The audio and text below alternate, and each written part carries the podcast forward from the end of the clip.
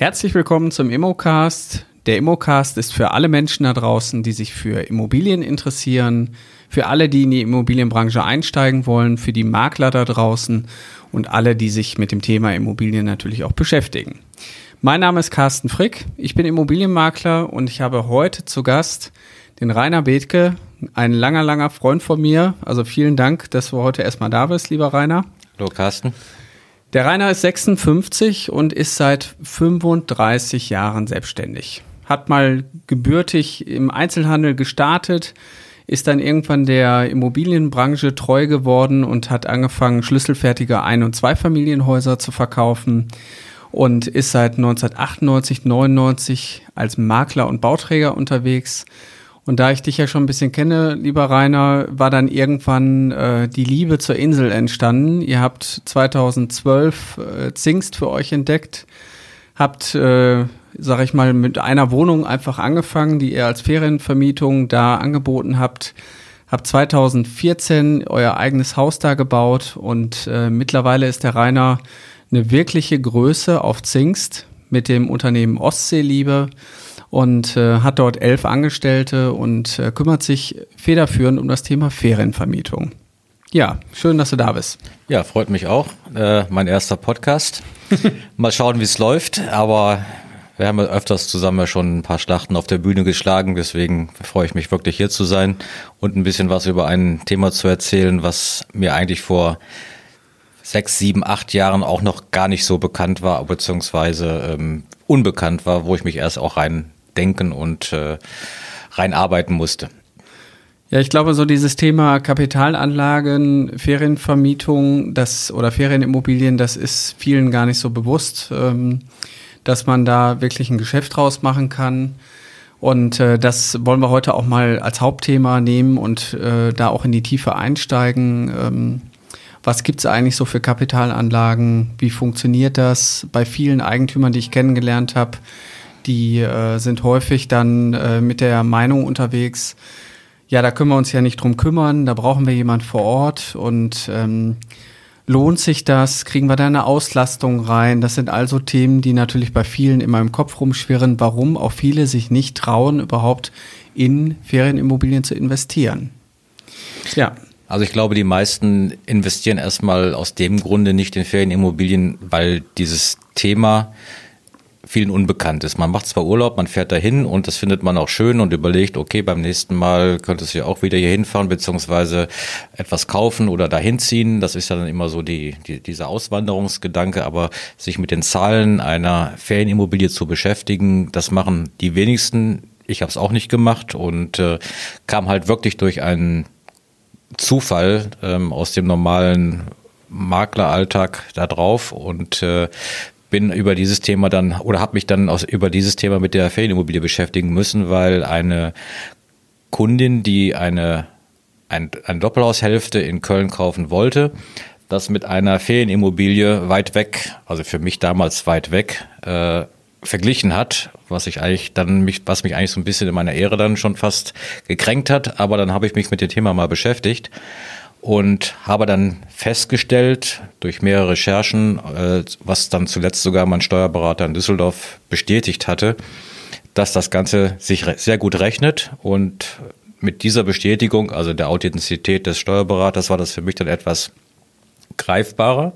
Und die Zahlen, ähm, die sind wirklich so vorzeigbar, dass man sagen kann, wenn jemand eine sichere Immobilie sucht oder Kapitalanlage sucht, wenn jemand äh, das vielleicht auch noch mit seinem eigenen Freizeitverhalten kombinieren möchte, sprich äh, Stichwort Eigennutzung, äh, die Gegend liebt, dann ist das wirklich eine gute, schöne Sache, die dann hinterher wirtschaftlich sich auch noch sehr gut darstellt.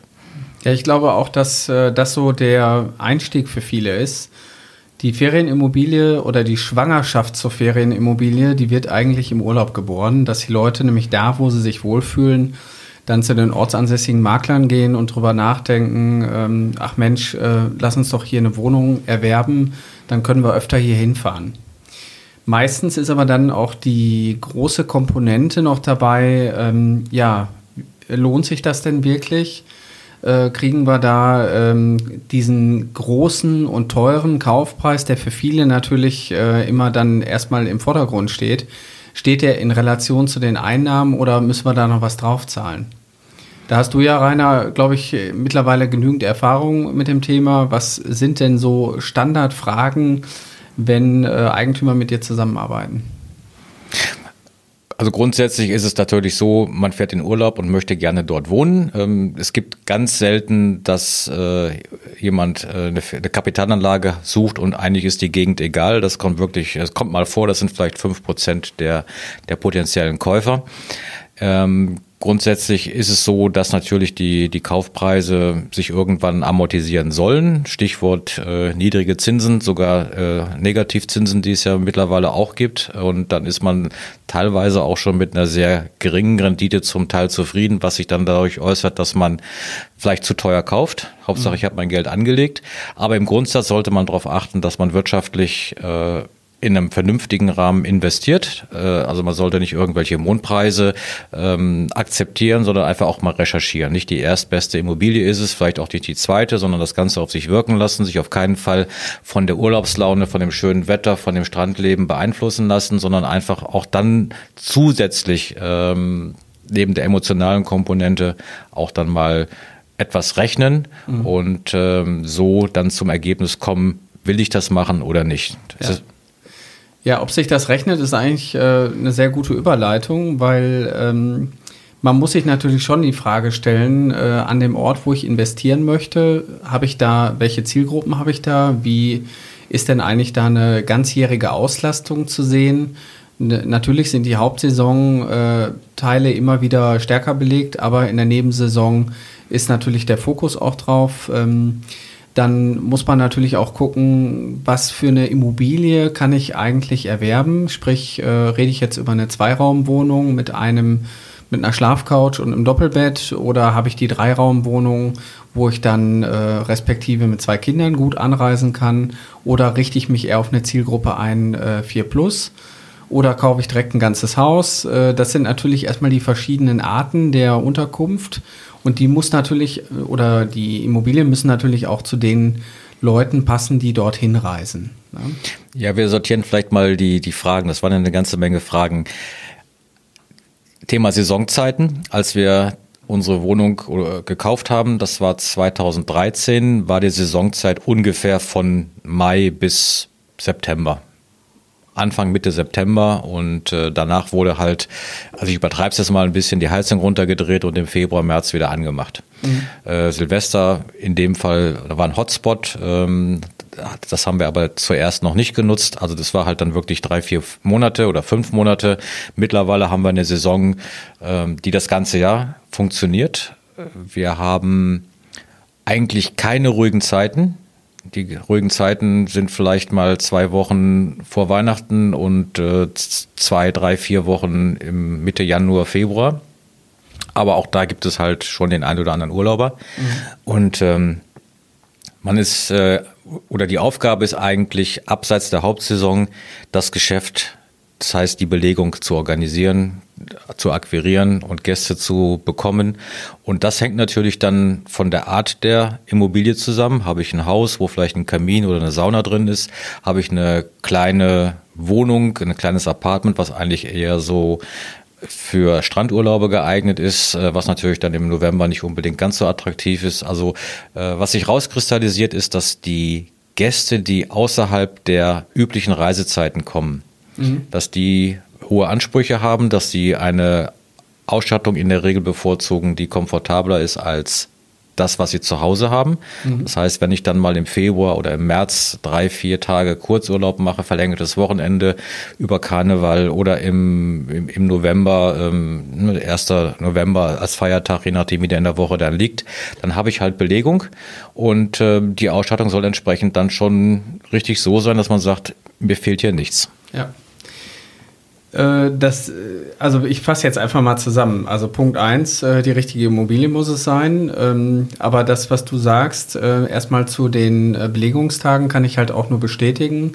Dadurch, dass ich persönlich halt sehr viel auch mit Norderney zu tun habe und wir auch da zukünftig einen neuen Standort eröffnen werden, ähm, ist da genau die gleiche Entwicklung wie bei euch zu sehen. Äh, früher konnte, konnte man auf der Insel äh, in den Wintermonaten die Bürgersteige hochklappen und dann gab es ein paar Wochenenden, wo nochmal Betrieb war. Aber sonst war die Insel eigentlich äh, im Winterschlaf. Heute kann man fast sagen, wir reden über einen Ganzjahresbetrieb, äh, der saisonale Hotspots noch hat. Ähm, aber ähm, es gibt halt auch viel, was in der Zwischensaison einfach passiert. Und da muss man natürlich ähm, sich auch immer in die Sicht des Kunden setzen. Das heißt, der, der in deine Ferienimmobilie wirklich fahren möchte, der will sich verbessern und nicht verschlechtern. Das heißt, äh, Ausstattung, gehen wir gleich auch noch mal ein bisschen tiefer drauf ein. Ähm, die muss äh, einfach passen und äh, es gibt natürlich gewisse ähm, Accessoires oder Ausstattungsmerkmale, wie beispielsweise eine Sauna, ein Jacuzzi oder irgendwelche anderen Dinge, die man auch gerne äh, mal nutzt die dann aber auch in den kälteren Monaten sicherlich ähm, einen höheren Stellenwert haben als, äh, sage ich mal, im Hochsommer. Da ist die Sauna eigentlich eher egal. Das äh, Liebeswochenende äh, zu zweit im Apartment mit Jacuzzi und Sauna hat natürlich einen anderen Stellenwert als äh, ja, der Familienurlaub dann. Da muss man immer so ein bisschen abwägen, für wen soll eigentlich meine Ferienwohnung sein und äh, wie will ich die ausstatten, dass die auch ganz jahrestauglich wird. Also wir können das vielleicht mal konkret mit äh, Empfehlungen ja, verbinden. Wenn man sich überlegt, eine Ferienimmobilie zu kaufen und das Ganze auch ähm, mit einem Budgetrahmen, der vielleicht ähm, üblich ist, was man hier vielleicht für eine zwei, also hier hier heißt auch dem Festland, Rheinland ähm, mit einer zwei bis drei Zimmerwohnung verbinden kann, dann würde ich auf jeden Fall darauf achten, dass es eine Wohnung ist, ähm, die über eine Apartmentgröße hinausgeht. Äh, idealerweise mit, einer, mit einem dritten Schlafplatz, der nicht mit einer Schlafcouch bedient wird. Mhm. Äh, Hintergrund ist der, es gibt ganz viele Reisende, die zu zweit fahren oder die mit Enkel fahren. Das Enkel, äh, Thema Enkel heißt äh, außerhalb der Saison. Damit habe ich dann automatisch wieder dann die Zeit äh, bedient. Ja, guter Hinweis. Und äh, dann gibt's da ganz viele, die, egal welchen Alters, auch getrennt schlafen. Ne? Mhm. Ne? Stichwort Schnarchen, dass man auch dann ausweichen kann. Und das Ausweichen ist natürlich dann sehr unkomfortabel, wenn das heißt, geh auf die Schlafcouch. Ja. Also das, wenn es sich anbietet, sollte man über, also man, man spricht bei Ferienimmobilien nicht über Zimmer, sondern über Bettenanzahl. Man sollte halt dann auf drei Betten versuchen zu kommen, ja. dass ich zumindest mal, auch wenn die Wohnung bei, mit zwei Personen in der Regel belegt wird, dann eine Ausweichmöglichkeit habe. Mhm. So. Geht es in Richtung Haus, äh, ist es auch wiederum so, dass es nach der Zahl der Betten geht. Und äh, da gibt es, um mal ein Beispiel zu nennen, äh, würde ich darauf achten, dass ich jetzt kein 80 Quadratmeter Haus mit äh, acht Betten habe, weil da treten sich dann alle Gäste tot und äh, wenn jemand da 14 Tage Urlaub macht, dann sieht das Haus danach aus, als wäre eine Bombe eingeschlagen, weil es einfach äh, es ist reiner Stress. Mhm. Man kann sich nicht aus dem Weg gehen und wenn ich natürlich dann einen Sommerurlaub habe, wo sich alle drauf freuen und habe vielleicht dann noch mal eine Woche schlechtes Wetter, 80 Quadratmeter, acht Personen, das gibt Chaos. Ja. Und das sollte man so ein bisschen in Einklang bringen. Und ähm, das sind so die Empfehlungen, worauf man vielleicht, wenn man sich frisch mit dem Thema beschäftigt, einfach achten sollte. Also zusammengefasst kann man sagen, ruhig mal äh, auch ein Bett mehr mit einplanen, auch wenn man eine Ferienwohnung kauft, auch wenn man die nur zu zweit nutzen möchte, weil die Zielgruppe dann doch tendenziell eher drei Betten braucht, größer. Ne? Genau, ein, oder zwei Betten, aber in getrennten Räumen. Und ja. ähm, Stichwort äh, Ferienhaus. Wir haben gar nicht so selten äh, Belegungen mit nur zwei Personen oder drei Personen, die einfach von zu Hause auch diese Größe gewohnt sind und diesen, diesen Raum gewohnt sind. Mhm. Und äh, wir haben, also ich habe heute noch äh, eine Anfrage bekommen, dass äh, jemand für Juni äh, ein Haus mit Sauna explizit ja. gebucht hat. Ja. Also ist nicht nur, dass jemand im Winter dahin geht. Ja. Ähm, Thema Sauna. Ähm, wir haben also in, in, unserem Haus, als wir unser Haus gebaut haben, da waren wir auch noch relativ unbedarft und haben auf ganz viele Meinungen gehört. Bei uns ist eine Sauna drin, bei uns ist ein Kamin mit drin, es ist eine Fußbodenheizung mit drin.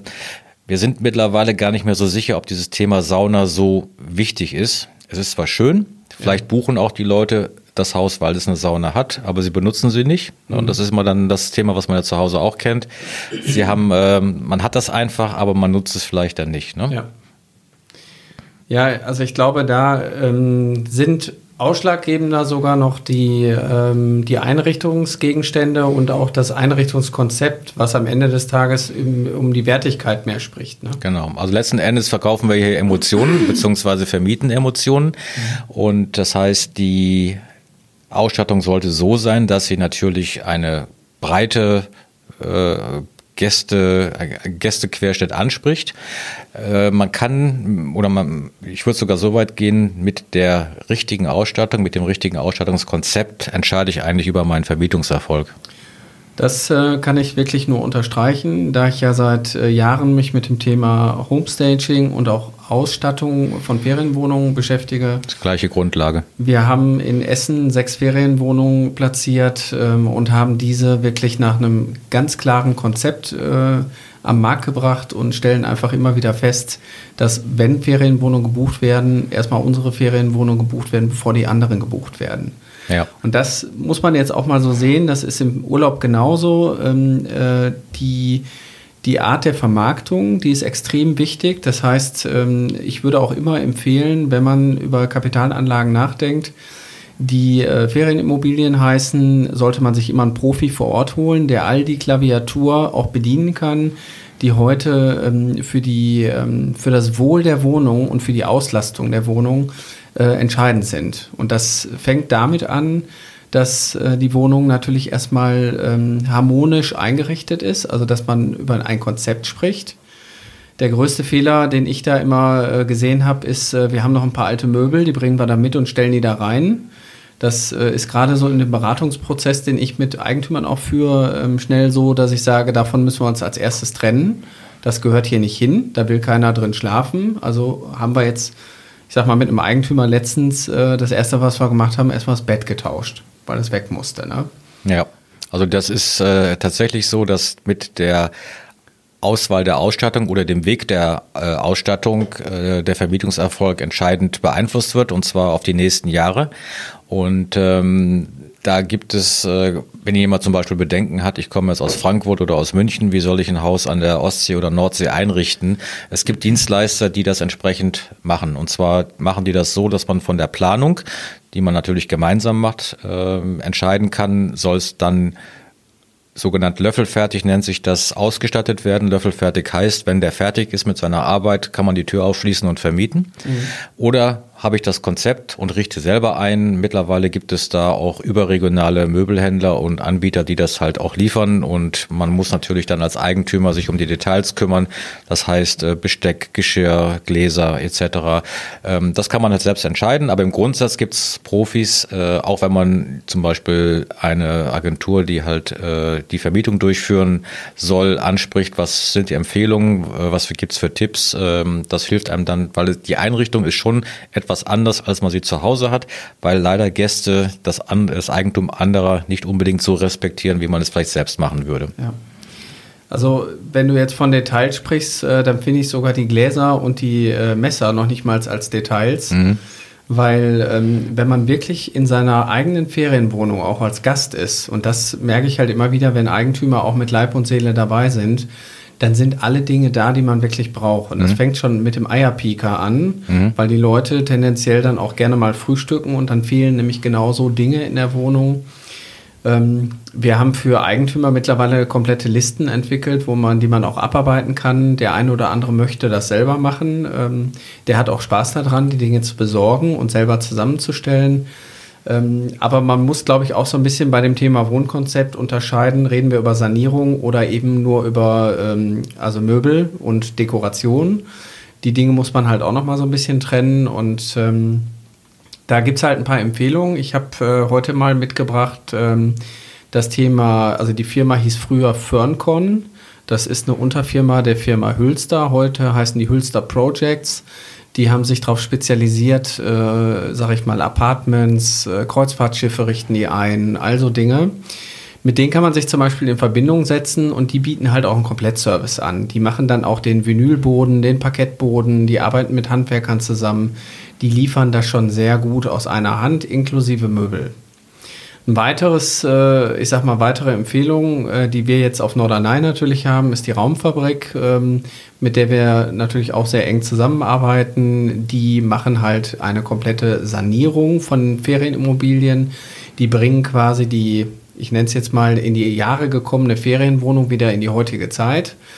Und das ist natürlich auch ähm, ein wichtiges Thema, weil eine Ferienwohnung muss man so sehen, die muss äh, konkurrenzfähig bleiben weil die Wahl, äh, der Kunde hat die Wahl, wo er wohnen möchte und wenn der Preis am Ende nicht die Wahl äh, entscheidend macht, dann wird immer die schönere Wohnung oder die vermeintlich besser bewertete Wohnung gewinnen. Also das, äh, ist, genauso ist das. Das heißt, die Bewertung ist das, was, also die Bewertung und die Fotos, äh, das ist eigentlich das Entscheidungskriterium. Das kann man in, insofern auch relativ einfach nachvollziehen, weil wenn ich jetzt einige hundert Kilometer davon weg bin und kenne mich nicht aus, woran orientiere ich mich? Dann habe ich zuerst äh, die Fotos, vielleicht auch die Überschrift, wo man dann zumindest mal eine stärkere Aufmerksamkeit äh, auf das äh, Inserat oder auf das Angebot halt äh, lenkt. Mhm. Und dann versuche ich ja meine Entscheidung irgendwo zu legitimieren. Das ist ja das gleiche Thema wie der Weihnachtsbaum. Wer den gekauft hat, hat eigentlich dann immer die Schuld, wenn er nicht schön gewachsen ist. Und gleich ist es ja natürlich dann für die wertvollste Zeit im Jahr, dass äh, auch dann das, die Ferienunterkunft entsprechend super ja. sein soll. Und äh, das ist natürlich dann die, der Mix aus ähm, den Fakten, Fotos, Bewertungen, was natürlich dann die Gästezufriedenheit widerspiegelt.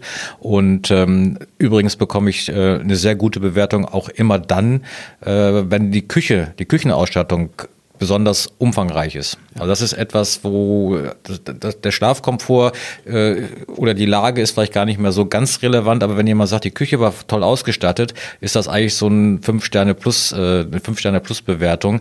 Äh, der, der eine oder andere mag das vielleicht gar nicht so auf dem Schirm haben, dass er sagt, was hat, soll die Küche in einem Ferienhaus äh, an, an Wichtigkeit bedeuten, aber letzten Endes heißt das, da hat jemand äh, umsichtig ausgestattet und man vermisst halt nichts. Ja. Selbst wenn irgendwo vielleicht im Badezimmer eine Waage fehlt. Ja. Aber die die Küchenausstattung ist halt das i-Tüpfelchen obendrauf und äh, das ist halt dann der Eierpixel für 35 Cent und ja. äh, noch irgendwas für einen Euro. Also nicht die teuren Sachen, sondern halt die kompletten, die komplette Ausstattung. Ich glaube, die Waage könnte den Urlaub auch versauen. Deswegen. Ja. ja, also genau das sehe ich nämlich auch so. Dieses Thema ähm, Detail, Details dran denken vielleicht auch das Thema wahre Herzlichkeit damit einbinden, dass man auch sich immer wieder in die Kundensicht äh, bringt. Weil wenn da drei Töpfe sind, mit denen man nicht vernünftig ein Gericht äh, zaubern kann oder eine Pfanne ist, wo man notdürftig ein Spiegelei drin braten kann, dann ist das was anderes, als wenn da eine Ausstattung ist, die man auch äh, gut verwenden kann. Ne? Ja, viele denken ja, dass ich halt eine Ausstattung analog der Bettenzahl äh, zur Verfügung stelle. Das heißt, ich habe zwei Betten mit vier Tellern bin ich dann gut ausgestattet. Das ist eigentlich etwas äh, kontraproduktiv, weil letzten Endes äh, nervt das. Wenn ja. ich alle zwei Tage genau. die Spülmaschine anschmeißen muss, die vielleicht auch noch nicht mal voll ist.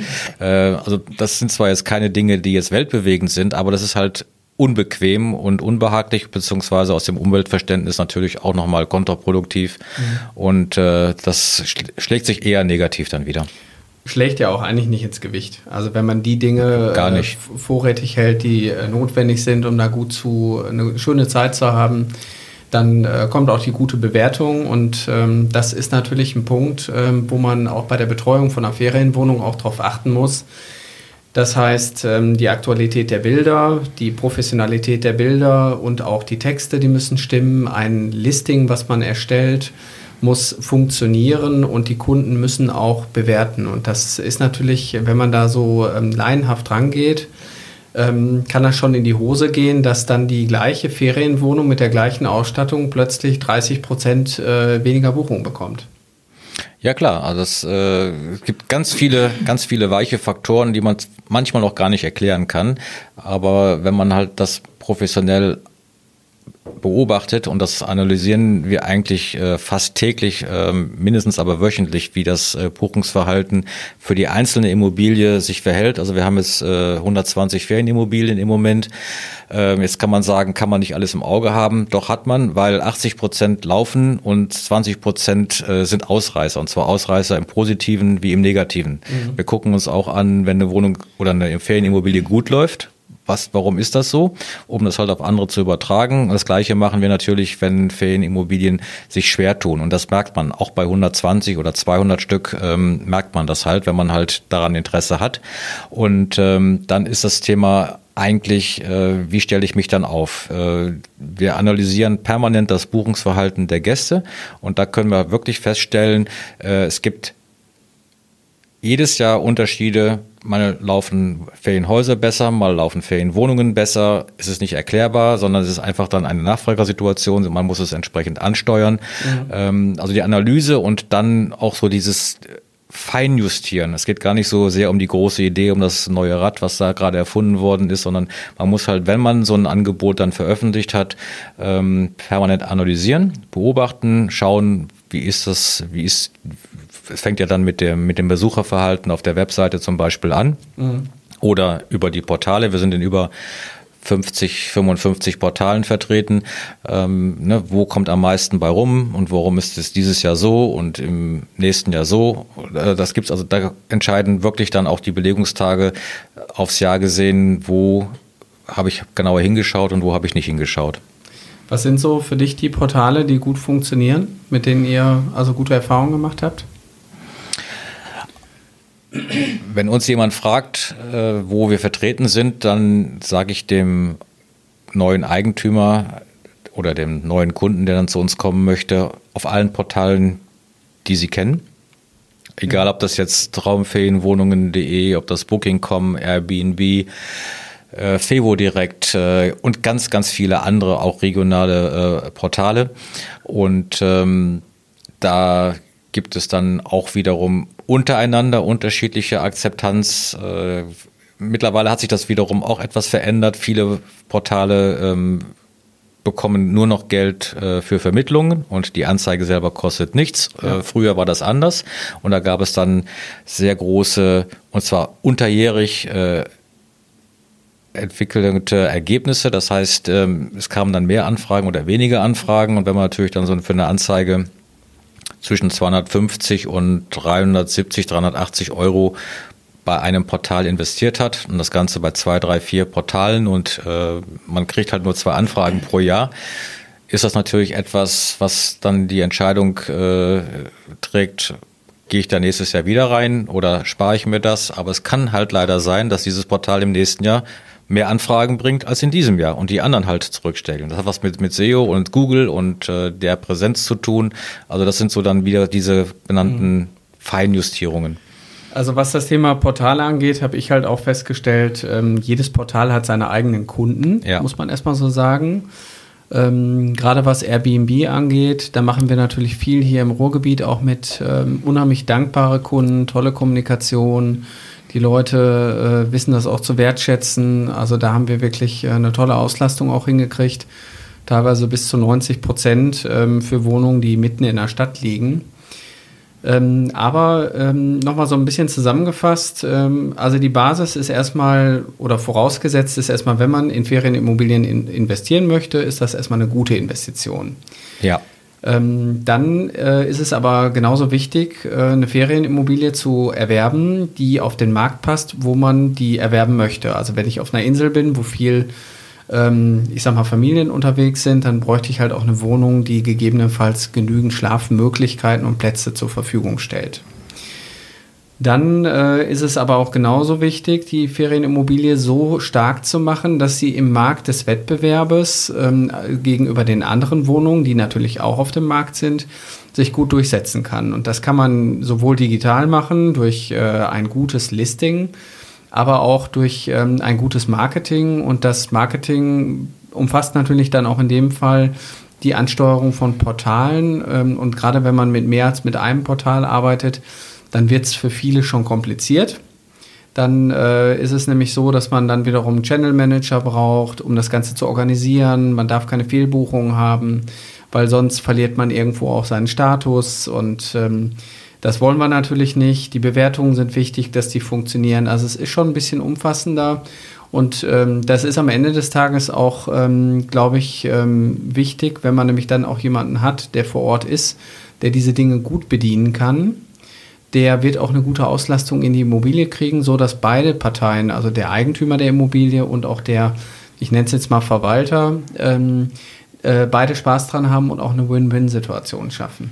Also die ideale Konstellation ist die, dass man eigentlich von der, von dem Betrieb der eigenen Ferienimmobilie nichts merkt. Das heißt, es kümmert sich jemand vor Ort um die Belegung, um die Auslastung, um die Abrechnung, um die Gästebetreuung und natürlich dann darüber hinaus um die technischen Sachen. Es geht mal ein Leuchtkörper kaputt oder ein Abfluss ist verstopft oder die Spülmaschine pumpt nicht ab.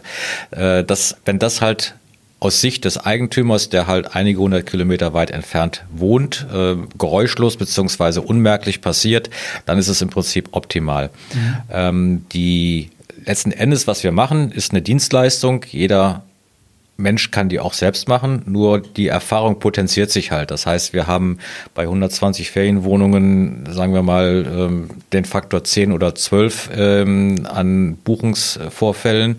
Äh, bei, gerade wenn ich Neueinsteiger bin, dann ähm, habe ich natürlich gerade erst die Fälle, die vielleicht dann nicht so positiv sind bei Buchungen, noch ähm, viel, viel weniger. Das heißt, mit jeder Buchung lerne ich erst dann dazu. Äh, was wir jetzt ja in den letzten Jahren ähm, natürlich auch erfahren haben, beziehungsweise auch zahlen mussten, war Lehrgeld. Das ist aber völlig normal. Aber letzten Endes, das ist, führt natürlich auch dann dazu, dass wir äh, entsprechend aus den Fehlern dann uns aufstellen und sagen, okay, das ist dann die und die Richtung und die Herangehensweise. Es gibt natürlich auch Eigentümer, die das zum Teil selber in die Hand nehmen möchten, was die auch zum Teil gar nicht schlecht machen, das muss man fairerweise sagen. Und das ist eigentlich eher dann die Frage, wie engagiert bin ich denn? Wie viel Zeit habe ich? Kann ich mich darum kümmern? Ich habe einen Kunden, der ist Flugkapitän, ähm, ne, der ist natürlich nicht immer erreichbar, aber grundsätzlich macht er seine Sache gut. Jetzt gerade schon. Im Moment hat er Zeit, ja, äh, und war auch leider auch die nächsten Monate. Aber im Grundsatz äh, war das jetzt nur mal eine Zuspitzung der Situation. Letzten Endes ist es gar nicht entscheidend, äh, muss das jetzt ein Profi machen oder mache ich es als Eigentümer privat, sondern es geht einfach darum, wie stehe ich der Sache äh, gegenüber, wie fit bin ich, wie gut kann ich Fotos machen, wie gut kann ich mich kümmern, wie gut ist mein Netzwerk eventuell vor Ort. Und das ist in der Regel selten gegeben. Deswegen ist halt dann der erfahrene Profi äh, vor Ort wichtiger. Und mhm. da ist es auch gar nicht so sehr entscheidend, wie groß oder wie lange Jahre ist er auf dem Markt, sondern es geht einfach darum, wie wendig oder wie offen oder wie, wie äh, umsichtig ja. und organisiert äh, oder mit neuen Ideen äh, bin ich halt aufgestellt und ja. dann ist das eigentlich so der, der richtig, das, das, das Bauchgefühl sollte auch, auch dann passen. Also ein Profi muss heute alle digitalen Kanäle vernünftig bedienen können. Ja. Äh, das klassische Ferienvermietungsgeschäft, wie es früher mal war, ich habe meine Kartei, meine Kunden, die kommen alle wieder. Die sorgt leider dazu, äh, dafür, dass man am Ende des Tages keine volle Auslastung hinkriegt. Also, Ihr habt ja jetzt selber auch eine sehr gute Webseite. Äh, sag nochmal die Domain. Äh, die Domain ist www.ostseeliebe.de, also wie der Firmenname Ostseeliebe, okay. ostseeliebe.de und das ist, das ich ist glaube, euer, einfach zu merken. Euer Baby und ja. äh, ich finde, das habt ihr echt super umgesetzt, auch äh, was so diese ganze Retargeting-Kampagne und Werbung und alles, was ihr da noch ringsrum macht. Das, ähm, da findet sich auch ein Kunde wieder und ich finde allein auch schon in der Bezeichnung von euch, äh, das ist so dieses Thema meine Insel das haben wir ja eher auf Norderney, den, äh, den Slogan. Ähm, die Leute wollen dann da hinfahren, die wollen da Urlaub machen, die wollen sich da wohlfühlen. Und das habt ihr schon im Firmennamen integriert. Mega gut gemacht ja. und ähm, da seid ihr auch echt gut aufgestellt. Also wir haben, also meine Frau hat ja Webdesign studiert, aber die Webseite, die haben wir von einer äh, Spezialagentur, die halt auf Tourismus oder E-Tourismus spezialisiert ist, umsetzen lassen. Da wird auch jede Woche dran geschraubt und ähm, das ist zum Teil auch unmerklich, aber das kriegt man, selbst wenn man Kenntnisse hat, äh, neben dem Tagesgeschäft nicht mehr hin. Und äh, das äußert sich auch dann in ständig steigender äh, Bekanntheit der Webseite, der Besucherzahlen. Ja, ich habe jetzt äh, noch ein paar Fragen im Vorfeld mir aufgeschrieben, weil das sind so die typischen Fragen, die eigentlich Eigentümer haben. Ähm, wie das mit der Vermietung geht, haben wir jetzt schon relativ gut äh, und ausführlich geklärt. Ähm, dann kommt immer so die klassische Frage, welche Auslastung kann ich erreichen? Ja, das ist die typische Standardfrage. Das ist, glaube ich, so nach dem guten Tag sagen ähm, die Eingangsfrage. Ähm, und da wird auch viel Schindluder mitgetrieben. Ähm, also man kann sicherlich sagen, wenn die Wohnung gut ausgestattet ist, zeitgemäß ausgestattet ist, in einer guten Lage, auch die Räumlichkeiten, über die wir schon gesprochen haben, die Ansprüche erfüllen, liegt man sicherlich irgendwo bei 170 bis 210 Tagen. Das äh, kann auch tatsächlich in dieser Bandbreite mal schwanken pro Jahr für die gleiche Wohnung. Ähm, es kann aber auch sein, dass die Wohnung darüber oder daneben, gleiche Ausstattung, gleicher Schnitt, ähm, mehr oder weniger Belegung hat. Auch das gibt es an, an Phänomenen, aber grundsätzlich sind das die Belegungstage, mit denen immer so geworben wird. Ähm, wir sind auf wir haben uns eigentlich von diesen Belegungstagen etwas verabschiedet, sondern schauen eher auf den Umsatz pro Jahr. Mhm. Und äh, das ist eigentlich so eher die Messgröße und der Umsatz pro Jahr ist eigentlich dann natürlich ähm, auch äh, entscheidend, ähm, was ich für eine Wohnung habe. Habe ich ein Apartment oder habe ich halt ein, ein Haus für sechs oder für neun Personen? Mhm. Ja, ich glaube auch, das äh, ist dann immer wieder ein Thema, die Wirtschaftlichkeit zu berechnen, weil man hat übers Jahr hinweg äh, hat man eine Hauptsaison, eine Nebensaison, eine Nachsaison, eine Vorsaison, eine Zwischensaison, also wie die Saisons auch alle heißen. Ja. Und äh, eine tote Zeit vielleicht auch noch. Ähm, da, das kann man sich äh, und und diese Saisons äh, sind dann auch noch äh, von Jahr zu Jahr unterschiedlich. Nehmen wir jetzt mal den Fall Norderney, da haben wir die Ferien von NRW und von Niedersachsen die Ferien muss man immer wieder äh, matchen und muss gucken, wo haben wir jetzt erstmal äh, den Hauptferienanteil. Und ich äh, musste vor diesem Podcast echt schmunzeln, als du gesagt hast, äh, viele denken, das Geld wird in der Hauptsaison verdient, aber das ist nicht der Fall, es wird nämlich in der Nebensaison verdient. Naja, in der Haupt, also die Hauptsaison ist, je nachdem wie die Ferien halt fallen, ähm, ungefähr 90 bis 100 Tage. So, und ja. da kann ich gerade, wenn ich jetzt eine Insel nehme, wenn ich einen Hotspot nehme, wo ich, äh, also wo viele hinfahren, ähm, das kann eigentlich jeder vermieten. Ne, das, das, da kann ich so. auch kein Profi für. Nein, da kann ich, da kann ich am Supermarkt so ans schwarze Brett was dranhängen und dann ist das vermietet. Ja. Ne, das ist jetzt war alles ein bisschen ähm, potenziert dargestellt, aber im Grundsatz ist das halt so. Mhm. Ähm, es ist und das hat man eingangs ja auch schon, die Saisonzeiten beziehungsweise die Belegungszeiten haben sich verlängert. Ähm, wir haben mindestens elf Monate Belegung. Äh, mhm. Wenn ich mal dann wirklich sage, wir haben halt zwei Wochen in dem und dem Monat, wo die Wohnungen hauptsächlich nicht belegt sind.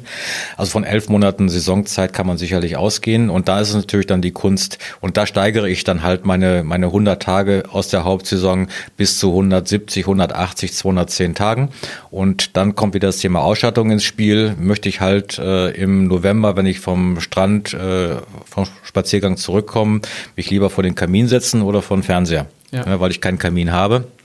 Und damit kann ich ein bisschen die Belegung und die, Ausst äh, die, die Auslastung und auch die Erträge natürlich steuern. Dass ich natürlich im November weniger Geld als im Sommer bekomme, ist natürlich auch klar. Nur, das hatten wir jetzt bei einem Neubauprojekt, wenn ich halt im Februar 21 Tage Auslastung habe, nach einem halben Jahr oder noch nicht mal einem halben Jahr ähm, Belegzeit äh, der Ferienwohnung, also wo sie in Betrieb war, dann ist das halt etwas, wo man sagen kann, die Ausstattung passt dann dazu und das Belegungsverhalten ja. ist dann entsprechend. Also auch da ist natürlich wieder die Komponente, äh, was nehme ich eigentlich äh, pro Übernachtung und wie mache ich die Preisgestaltung? Hat die noch eine Variable drin über Personen? Und ähm, da muss man natürlich gucken. Wenn man sich natürlich immer am oberen Ende bewegt, äh, dann äh, wird man weniger Auslastung erreichen. Also muss man da auch eine gute, gute äh, Zwischenmenge finden und das ähm, muss man auch austarieren. Und am Ende des Tages, glaube ich, geht alles über Begehrlichkeit. Wenn man eine gute Ferienwohnung hat, die gut gebucht ist und auch immer wieder gut bewertet ist, dann wird die auch weiterhin gefragt sein. Also das haben wir auch äh, leider selbst erfahren müssen. Als wir unser Haus gebaut haben, das ist ein Haus für sechs Personen, haben wir gesagt, okay, das Haus kostet in, in der Hauptsaison Summe X und was wir natürlich dann damit erstmal erreichen wollten, das war, die, dass die Bude bis in das Dach immer voll war. Mhm. Und dann haben wir uns dann mal irgendwann die Frage gestellt, wollen wir eigentlich immer, dass die Bude bis unter das Dach voll ist? Ja. Ähm, und haben dann überlegt, was kann man halt tun? Und ich glaube, da waren wir einer der ersten, die gesagt haben, nein, wollen wir eigentlich nicht. Ähm, dann nehme ich lieber weniger Geld. Ähm, aber das war eigentlich der falsche Ansatz. Wir haben einfach dann gesagt, dann staffeln wir halt äh, entsprechend die Belegungszahlen. Das heißt, ähm, das Haus, was für sechs geeignet ist, wird eigentlich für zwei angeboten mhm. und dann mit sogenannten Aufbettungen pro Person berechnet. Ja. Und äh, das führte dann dazu, dass wir zwar auch noch Buchungen mit sechs Personen haben. Aber das ist, denke ich mal, um den Faktor drei bis vier zurückgegangen. Wir haben halt heute eher dann Belegung. Also ich würde sagen, bei einem Haus ist vielleicht die durchschnittliche Belegung, und da kann ich, glaube ich, jedes unserer Ferienhäuser nehmen, bei drei bis vier Personen. Okay. Ja, und das kann ich halt ein bisschen steuern. Und da würde ich auch entsprechend, ähm, wenn ich eine Ferienimmobilie ähm, einer Agentur übergeben will, ähm, darauf drängen, dass halt diese Steuerung praktisch erfolgt. Ja, also, also wenn die sagen, machen wir nicht, haben wir noch nie gemacht, ist das, glaube ich, die falsche Antwort. Also auch hier ist äh, darauf zu achten, äh, eine Dynamik im Preis entscheidet auch über ein Buchungsverhalten. Das ist so das, was du da auch raus, rausgefunden hast für dich. Ne? Also im, äh, im Rückblicken kann man sagen, der Preis für die sechs Personen war dann der neue Preis für die zwei. Ja. ja, das heißt, äh, also es war eigentlich in der Summe gar keine, gar keine Mindereinnahme. Äh, ganz im Gegenteil, es war eher noch eine Ertragssteigerung. Das war der Nebeneffekt. Ähm, der zweite Nebeneffekt ist, dass natürlich durch diese geringere Personen- oder Belegungszahl auch ähm, die Qualität der Ausstattung beziehungsweise die Pflege der Ausstattung ähm, nicht so in Anspruch genommen worden ist. Und letzten Endes äh, machen es mittlerweile ganz, ganz viele. Ich will nicht sagen alle, aber es ist ein Effekt, der hat äh, sich verbreitet. Mhm. Ja, das äh, kann ich halt auch nur bestätigen. Und gerade wenn man dann auch mit ähm, Buchungsportalen arbeitet, dann muss man die ganzen Sachen natürlich auch da einstellen. Man muss bei Buchungsportalen natürlich auch noch äh, berücksichtigen, dass man da auch noch Gebühren hat. Äh, die sind auch immer sehr unterschiedlich. Das bedeutet, äh, am Ende des Tages äh, kann eine Ferienwohnung, die für den Eigentümer den gleichen Nettowert äh, pro Übernachtung bringt, auf verschiedenen Portalen auch mit unterschiedlichen Preisen ausgespielt werden. Ja, äh, kann man eindeutig bestätigen. Und ähm, es ist zum Teil auch so, dass die Gäste, die über dieses oder dieses Portal buchen, diesen Faktor kennen. Das heißt, sie wissen, wenn sie zum Beispiel über Booking.com gebucht haben, dass sie mehr bezahlt haben. Ja. Das ist denen aber egal. Ich habe die mal gefragt und habe gesagt, ähm, ne, wie, wie, wie, sehen Sie das und äh, warum machen Sie das so oder so? Und ähm, das ist so dieser, warum ich über ein bestimmtes Portal buche, äh, ist äh, ver vergleichbar mit diesem Amazon-Effekt. Das heißt, ich logge mich bei Amazon ein und habe im Prinzip meine kompletten Daten hinterlegt, klicke und habe das dann gekauft. Das gleiche mhm. habe ich halt bei diesen Portalen dann auch. Ob das Booking oder Airbnb ist, äh, ich habe da meine Zahlungsdaten hinterlegt, habe sogar noch eine gewisse Absicherung vielleicht und äh, buche das dann. Ähm, als Eigentümer denkt man immer, wenn ich jetzt fünf Euro oder zehn Euro teurer bin, funktioniert die ganze Sache nicht. Also gerade dieses Thema im Zusammenspiel mit den Portalen zeigt, der Preis ist eigentlich irrelevant. Er muss in ein gewisses Rahmen, äh, in einen, einen Preisrahmen passen. Ja.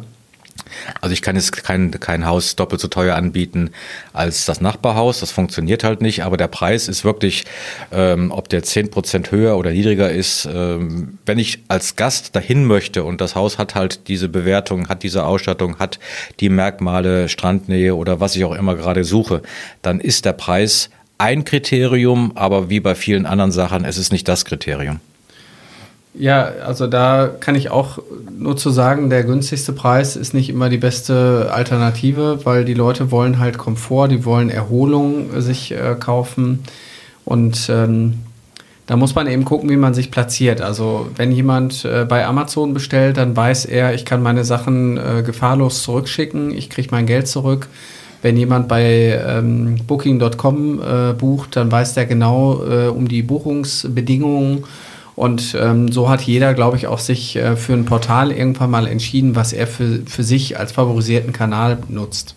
Aber das heißt auch, dass wir natürlich mit unserer Webseite da ähm, mit einem Kundenportal arbeiten müssen und ähm, der Gast, der halt schon da war, also der sogenannte Stammgast, wenn er das zweite, dritte Mal kommt, auch dann genauso barrierearm da buchen könnte. Ja. Ähm, da arbeiten wir gerade im Hintergrund dran, aber das ist halt dann wiederum das, was wir eben auch schon ähm, gesagt haben, das Buchungsverhalten ändert sich, also ein Klick, meinetwegen im Wald mal eben das Hotelzimmer buchen, was ich vielleicht dann sogar am Vortag 18 Uhr noch äh, ähm, stornieren kann. Äh, das wollen wir natürlich nicht, aber im Grundsatz geht es halt um diese Barrierefreiheit und dem muss man sicherlich in Zukunft noch mehr Rechnung tragen. Was macht ihr so zum Thema Wow-Effekt, äh, dass Kunden euch kennenlernen als Dienstleister? Weil ihr seid ja letztendlich im Hintergrund für den Eigentümer tätig. Also habt ihr da irgendwie Gastgeschenke, wie irgendwelche Karten? Weil ich finde gerade so über dieses Thema Housekeeping, sprich äh, den Service kann man sich ja wirklich definieren. Da kann man auch eine Menge kaputt machen mit. Was ist da so euer Erfolgsrezept? Also eins der Erfolgsrezepte ist etwas, was wir eigentlich gar nicht wollten. Wir haben äh, unser, unser eigenes Reinigungsteam. Ja. Also eigentlich war ja die Überlegung, wir ziehen dann mal um und vermieten ein bisschen. Äh, mittlerweile sind da elf Leute äh, mit beschäftigt äh, in Vermietung, Reinigung, Hausmeister, Housekeeping und so weiter. Ähm, also gerade das Thema äh, Sauberkeit ist eigentlich äh, etwas, was ja man als normal voraussetzen sollte, ist es leider nicht. Äh, kennt jeder oder kennt vielleicht viele. Das ist äh, einer der Erfolgsfaktoren. Dann der zweite, dass wir natürlich dann auch so kleine Gastgeschenke haben, dass wir, wenn ein Gast äh, anreist, eine Flasche Wasser, ähm, so eine Dankeschön-Schokolade vielleicht äh, liegen haben. Also so die, so die Details oder ja. ähm, gerade jetzt ähm, Thema ähm, Gesundheit, äh, Hygiene, dass wir zum Beispiel, das haben wir jetzt vor kurzem noch extra angeschafft, äh, kleine Handtücher noch nochmal zusätzlich hinlegen, um mhm. die Hände zu reinigen. Ähm, das sind halt so Kleinigkeiten, die da eine Rolle spielen und ähm, der größte Erfolgsfaktor ist, glaube ich, ähm, neben den vorgenannten die, die intensive, gute Kommunikation. Ja. Ne, auch die Flexibilität, äh, was ich über Kommunikation dann erreiche. Also ich sage mal ein Beispiel. Bei uns muss sich jeder Gast einen Tag vor Anreise melden. Klingt jetzt vielleicht ein bisschen umständlich, aber letzten Endes habe ich einfach dadurch äh, ganz, ganz, ganz viele Faktoren. Der Gast sagt mir, wann er anreist. Ich kann ihm sagen, er kann meinetwegen um 12 Uhr in seine Ferienimmobilie, die vielleicht üblicherweise erst ab 16 Uhr oder 17 Uhr zur Verfügung steht. Ähm, ich kann das steuern. Wenn ich weiß, dass der vorherige Gast morgens um 7 Uhr abreist, kann ich das Haus oder die Wohnung viel früher zur Verfügung stellen. Alles das, ähm, und das ist natürlich ein echter Mehrwert, weil er hat natürlich einen halben Tag unter Umständen gewonnen als Gast, als neuer Gast. Mhm. Und das ist alles dann äh, über das Thema Kommunikation und natürlich auch die Nachbereitung ähm, wenn ich ihm zum Beispiel ähm, bei, nach der Abreise äh, eine Bewertung schicke oder nachhake oder auch vor allen Dingen dann konstruktive Anregungen vielleicht sogar ähm, annehme und äh, sie umsetze. Ja. Also das äh, habe ich auch schon öfter mal gehabt. Äh, in einer Wohnung waren dann, äh, ich sag mal, da ist eine Rollade kaputt oder so. Das kriegt man ja auch nicht unbedingt immer so mit. Ne? Und ähm, dann ist es auch schön, wenn der Gast merkt, ich konnte hier meinen Beitrag leisten und die Sachen werden dann auch wirklich umgesetzt. Also ich habe vielleicht noch einen Tipp, fällt mir gerade ein, gerade wenn jemand so eine neue Wohnung hat oder auch vielleicht mit dem Thema ähm, Ferienimmobilien noch gar nichts zu tun hatte. Wir haben gerade, wenn zum Beispiel Häuser oder Wohnungen von einem Profi eingerichtet worden sind, bei den ersten Gästen gehen wir halt hin und sagen, geh doch bitte mal ganz Aufmerksamkeit, äh, aufmerksam überall durch und teile uns alles das mit, was fehlt, wo du sagst, das geht nicht so richtig oder das muss man ändern. Ähm, und das hat dann bei einem Gast dazu geführt, dass er anderthalb DIN A4 Seiten geschrieben hat. Hm. So, und äh, eine bessere Rückmeldung kann ich ja gar nicht haben. Ja. Das heißt, der Gast fühlt sich sogar wertgeschätzt, dass, dass seine Meinung irgendwo zählt. Ja. Ähm, viele sind auch ganz, äh, ganz stolz, dass sie die ersten Gäste überhaupt sind. Auch das ja. ist immer so ein Nebeneffekt. Aber ich kann halt den Gast gerne überall mit einbeziehen. Und ich kann auch jedem Gast sagen, pass mal auf, wenn dir ein Glas runterfällt, ist das kein Thema, reißt dich sowieso nicht, aber wir müssen es einfach wissen, dass wir es auffüllen können. Mhm. Und diese Rückmeldung, die bekomme ich dann. Ja, das ist auch gut. Also finde ich auch gut, dass du das machst. Das Thema Gästekommunikation äh, finde ich äh, jetzt auch hier in dem Podcast ein ganz, ganz wichtiges und großes Thema. Also ich kann da auch nur äh, immer wieder darauf appellieren, dass äh, man darauf achten muss oder wenn man es selber machen möchte, dass man äh, da nicht zu rudimentär dran geht. Man kann einige Dinge automatisieren, weil die Fragen bleiben dann doch meistens immer die gleichen. Äh, wo kann ich den Müll hinbringen? Wie ist der WLAN-Code?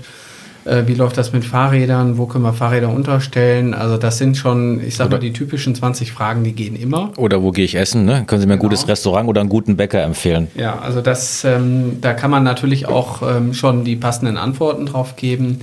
Und äh, das meine ich auch so zum Thema Mitdenken, weil viele fangen erst an, ihren Kopf einzuschalten, wenn sie vor der Tür stehen und sagen, wo ist der Schlüssel?